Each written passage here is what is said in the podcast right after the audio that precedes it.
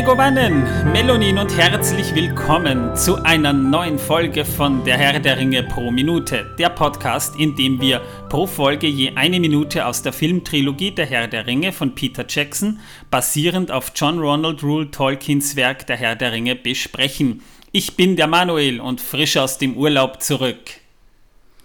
Ja, und ich bin der Torben. Ich war im Urlaub. Ähm, ja, momentan verfolgen mich weder Schatten noch etliche andere Dinge. Äh, ich sitze hier ganz gemütlich auf einem Bürostuhl im äh, Aufnahmeraum von Manuel und äh, ja, ich freue mich, dass wir weitermachen. Na Gott sei Dank keine Psychosen. Schön. Ja, und ich bin der Martin. Ich werde vielleicht bald im Urlaub sein.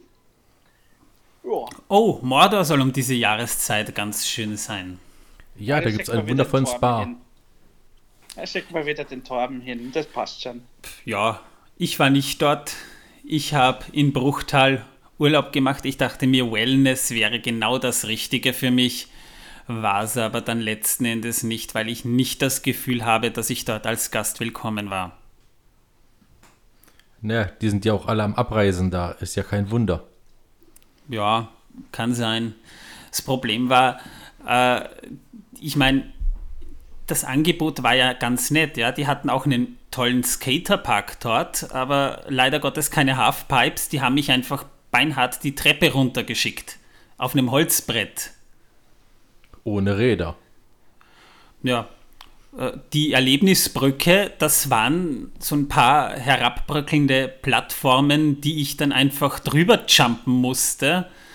Ich habe es irgendwie gerade mal bis zur Hälfte geschafft, dann bin ich abgestürzt. Ja, äh, Skydiven hätte ich über dem Schicksalsberg gebucht. Die Adler hätten mich schon hingebracht. Die wollten mich auch direkt über den Krater abwerfen, aber die haben mir keinen Fallschirm gegeben, die Schweine. Entsetzlich. Ja. Und die Cocktailkarte war auch nicht sonderlich toll. Hm. Ja, die Cocktailkarte war eben auch nicht sonderlich berauschend. Ich meine, ich hätte eine Bloody Mary bestellt, was bekomme ich? Eine blutende Leiche. Auch nicht toll. Nächstes Mal bestelle ich einen Sex on the Beach. Und du ja. kommst an einen blutigen Strand. Hervorragend. Gute ja. Idee. Jedenfalls, liebe Zuhörer, es war jetzt wirklich eine lange Durststrecke, wo ihr jetzt auf eine neue Folge warten musstet, aber es war halt wirklich ein längerer Urlaub und dadurch, dass wir eigentlich nebenbei ja auch noch das Special gemacht haben, äh, dass wir über mehrere Abende verteilt aufnehmen mussten, weil es zeitlich einfach nicht anders ging. Es ist verdammt lange geworden, wenn ihr es euch anhören wollt. Äh, war anlässlich zum 25. Jubiläum das Thema der Herr der Ringe in Computerspielen und wir haben festgestellt, eine Stunde sind definitiv zu kurz, um darüber zu reden. Ja, sogar zwei Stunden sind definitiv zu kurz, darüber zu reden. Und wir haben ja alleine für der Herr der Ringe Online über eine Stunde geplaudert. Also ja, ihr könnt es euch anhören, ihr müsst es aber nicht, weil es nicht Kanon ist. Würde uns aber natürlich trotzdem freuen. Wir sind ich jetzt bei Minute 26 angelangt. Ich habe bei Herr der Ringe Online gut geschlafen. Ja, ihr wart wirklich leise. Die haben so gebannt zugehört. Torben hat in der Zwischenzeit irgendetwas gemacht. Ja, ich habe überlegt, welches Hundefutter ich meinem Hund als nächstes kaufe. Mhm. Er hat es in der Zwischenzeit selbst probiert. Es war köstlich. Ja. Nur die Soße kann man wirklich vergessen. Wenn man die abspielt oder abspült, vielmehr, äh, und Salz und Pfeffer dazu tut und es ordentlich scharf in der Pfanne anbrät, ist das echt gut. Kann ja. man als Gulasch verkaufen. Übrigens, Torben kocht wirklich gut. und preisgünstig. Ja, gebackene Elfenohren zum Beispiel. Hervorragend. Mhm. Ja. Solltet ihr jetzt Oh, Kartoffeln schon wieder, ja. Ich hatte heute Kartoffelcordon Bleu. War gut. Ja, und bei meinem Fiaker-Gulasch waren keine Fiaker drin. Mhm. Schade. Ja, wir sind ja immer noch beim Herrn der Ringe pro Minute. Was haben wir denn in der letzten Folge besprochen? Also, ihr habt ja eure Strichlisten geführt, weil wir ja damals ein bisschen getrennt voneinander moderiert haben. Ich bin ja draußen gesessen. Wir haben ja in der Zwischenzeit schon eine zweite und dritte Hitzewelle hinter uns gebracht. Aber es ging ja auch noch um etwas anderes. Wir haben während Bilbos Rede mal über die ganzen berühmten Hobbit-Familien gesprochen. Und im Anschluss dann haben wir eben auch über das Make-up gesprochen, Haare und Füße und was das eigentlich für die Schauspieler für ein Aufwand war. Also eigentlich ein Thema gerade für Filmfans nicht uninteressant, aber wir sind ja jetzt schon bei Minute 26 angelangt. Und da geht es darum, Bilbo steht eben vor dem Publikum, hält seine Rede und er wird plötzlich irgendwie ganz geistesabwesend, fängt an, ich äh, habe was zu erledigen, spielt mit etwas in seiner Tasche herum, Gandalf und Frodo starren ihn an, er holt einen Ring aus der Tasche, den er dann hinter sich so in der Hand versteckt und meint noch leise so, ich habe es viel zu lange vor mir hergeschoben und wird dann aber eben lauter und sagt, ich bedauere kundtun zu müssen, dass dies das Ende ist. Ich gehe nun, ich wünsche euch zum Abschied alles Gute. Ja, Frodo und die anderen Hobbits schauen gespannt hin und Bilbo sagt ganz leise, lebt wohl. Und in diesem Moment zieht er sich den Ring über den Finger und verschwindet plopp und die anderen zucken erschrocken hoch. Und dann sehen wir oder wir hören vielmehr ein Fußgetapse, das über Beutelsend, über die Treppen außen zur Tür hingeht. Die Tür geht auf und die unsichtbare Gestalt geht nach innen und taucht wieder auf. Bilbo lacht, hebt den Ring in die Höhe, wirft ihn hoch, fängt ihn wieder auf, verstaut ihn in seiner Tasche, will gerade seine Sachen holen und plötzlich taucht Gandalf auf und meint, das fandest du jetzt aber unheimlich schlau, habe ich recht? Womit Minute 26 auch schon endet. Ja, äh, wunderbar. Ähm, also ich glaube, er fand das wirklich schlau, so wie er da schaut. Äh, ja, das ist eigentlich eine der wenn man es genau betrachtet, relativ wenigen Szenen, die dem Buch ziemlich nahe kamen. Es wurde ja doch viel verändert im Film, das muss man fairerweise mal dazu sagen, ob zum Guten oder nicht, das bewerten wir sowieso von Szene zu Szene. In dieser Szene mit der Rede kann man nur sagen, die wurde ja fast eins zu eins so übernommen, wie wir es auch im Buch kennen, das habe ich ja schon erwähnt. Aber der Abgang, wo Bilbo sich den Ring überstreift, der war im Buch tatsächlich etwas spektakulärer, weil ja da auch Gandalf mehr involviert war. Denn als Bilbo sagt, ich wünsche euch zum Abschied alles Gute, lebt wohl, gibt es einen Blitz, also so eine Art Pyrotechnik und Bilbo ist einfach weg. Mit Rauch und Blitz und Donner einfach verschwunden. Im Film zieht er sich den Ring über, plopp und ist weg das hat man vor allem deshalb gemacht, damit man dem Publikum auch die Wirkung des Ringes etwas näher bringt, denn man fragt sich ja immer noch, wozu hatte Bilbo den Ring? Eigentlich nur, dass er unsichtbar wird. Das heißt, das Publikum wusste ja zum Teil damals ja noch gar nicht, weil es ja den Hobbit als Film ja auch noch nicht gab und nur die Leser Bescheid wussten, dass der Ring unsichtbar macht. Und das wurde dann mehr oder weniger mit dieser Szene mal eingeführt.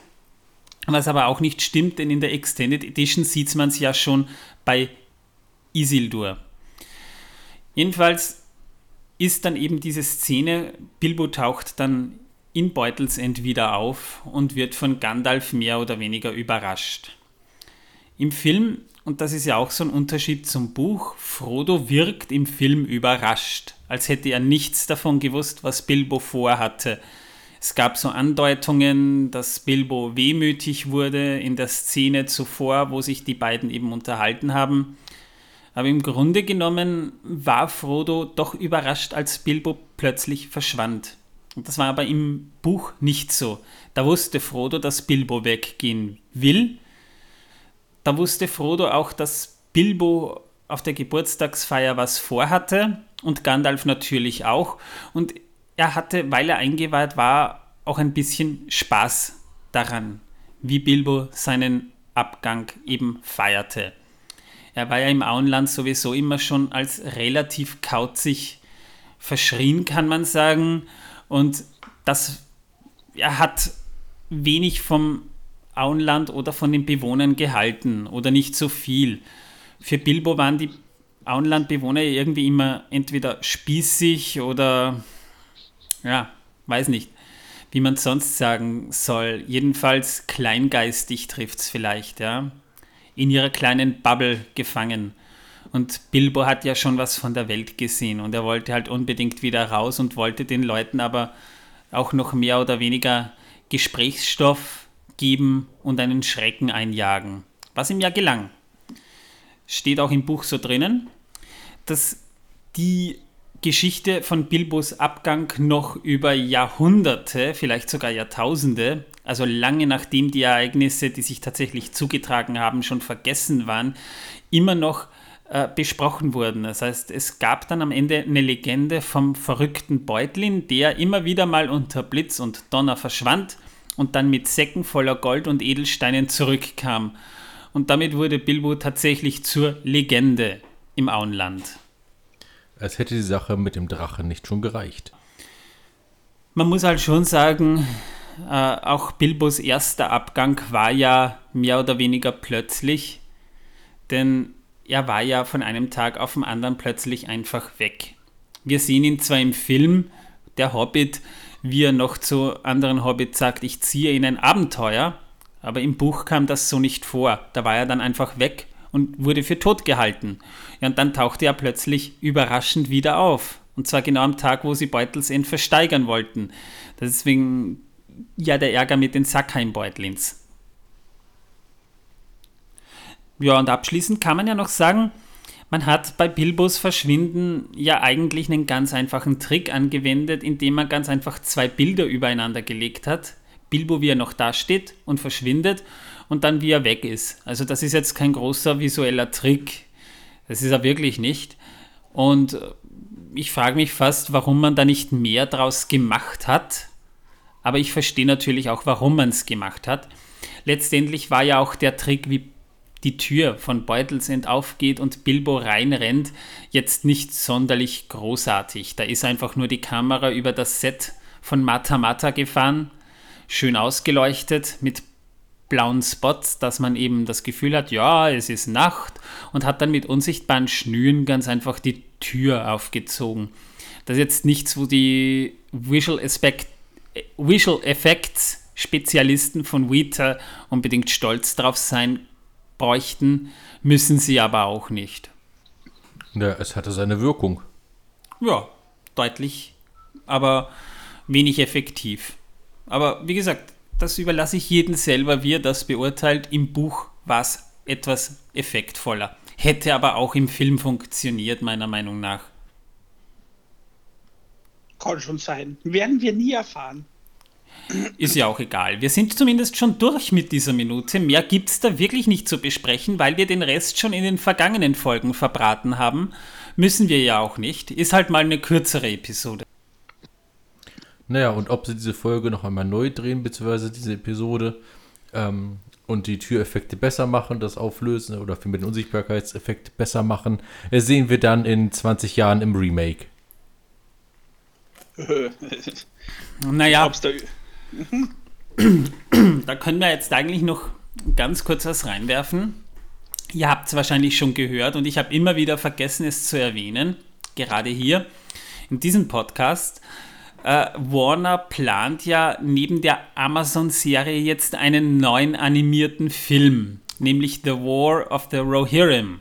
Und soll tatsächlich von einem Anime-Regisseur stammen und Philippa Boyens ist als Beraterin dabei. Also Peter Jackson scheint da eigentlich gar nicht mehr wirklich involviert zu sein wo ich jetzt momentan das Ganze etwas kritisch sehe, denn Warner scheint mir gerade das zu versuchen, was Disney mit Star Wars macht, nämlich dass sie da irgendwie versuchen, die Rechte, die sie haben, noch als Franchise zu verbraten. Machen sie ja mit Harry Potter ja auch schon genauso. Ja, oder HBO mit Game of Thrones. Ja, ist halt immer fraglich, ob es unbedingt notwendig ist, dass man es macht. Ich werde dem Ganzen trotzdem eine Chance geben ich will das jetzt auch gar nicht unbedingt so auf Teufel komm raus verteufeln, aber ob es die richtige Idee ist, da noch mehr zu machen, wo es eigentlich sinnlos ist, darüber kann man zumindest diskutieren.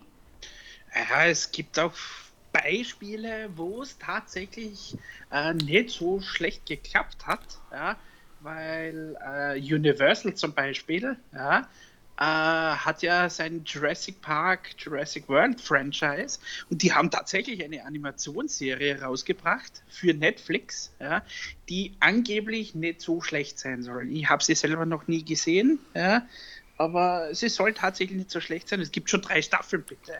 Ja, ja ich habe sie gesehen, alle drei Staffeln. Ist ganz lustig. Ja. Ja. Nö, nö.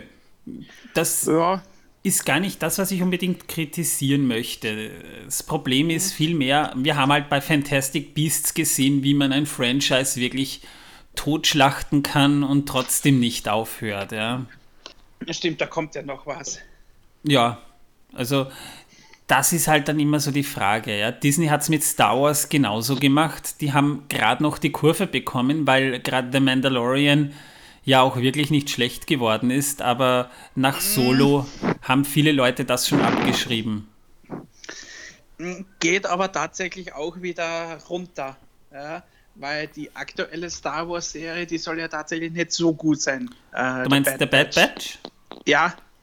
Äh, IMDb-Wertung von über 8. Also ich würde schon sagen, dass die ganz okay ist. Es ist halt eine Animationsserie wie Clone Wars. Mhm die ist nicht schlecht. Also man kann sich mhm. schon ansehen. Ich finde halt nur den ein oder anderen Charakter etwas nervig. Stichwort Omega. Oder aber, gewöhnungsbedürftig. Ja, aber schlecht ist sie nicht. Überhaupt nicht. Kann man jetzt nicht sagen. Mhm. Ich sage ja auch nicht, dass es nicht funktionieren kann. Ich, ich wirf nur in den Raum die Frage, ob man es wirklich tun sollte. Aber ja, das ist ein Thema. Wenn es soweit ist, werden wir sicher auch darüber sprechen. Die Amazon-Serie hat ja auch noch keinen fixen Starttermin, also wir haben noch sehr viel zu spekulieren in diesem Sinne. Genau. In diesem Sinne wünsche ich euch auf alle Fälle alles Gute. In der nächsten Folge besprechen wir nämlich die Frage, was sind Mathoms? Also wir haben kurz schon mal darüber gesprochen, aber die Frage möchte ich dann nochmal in den Raum werfen. Und wir sprechen über einen der wahrscheinlich kompliziertesten Shots der Filmgeschichte. Und wir beleuchten endlich mal die Biografie des Mannes, unter dem dieser Film gar nicht möglich geworden wäre. Ich wünsche euch auf alle Fälle alles Gute. Bis zum nächsten Mal. Ciao. Und auf wieder Tschüss. Ciao, ciao.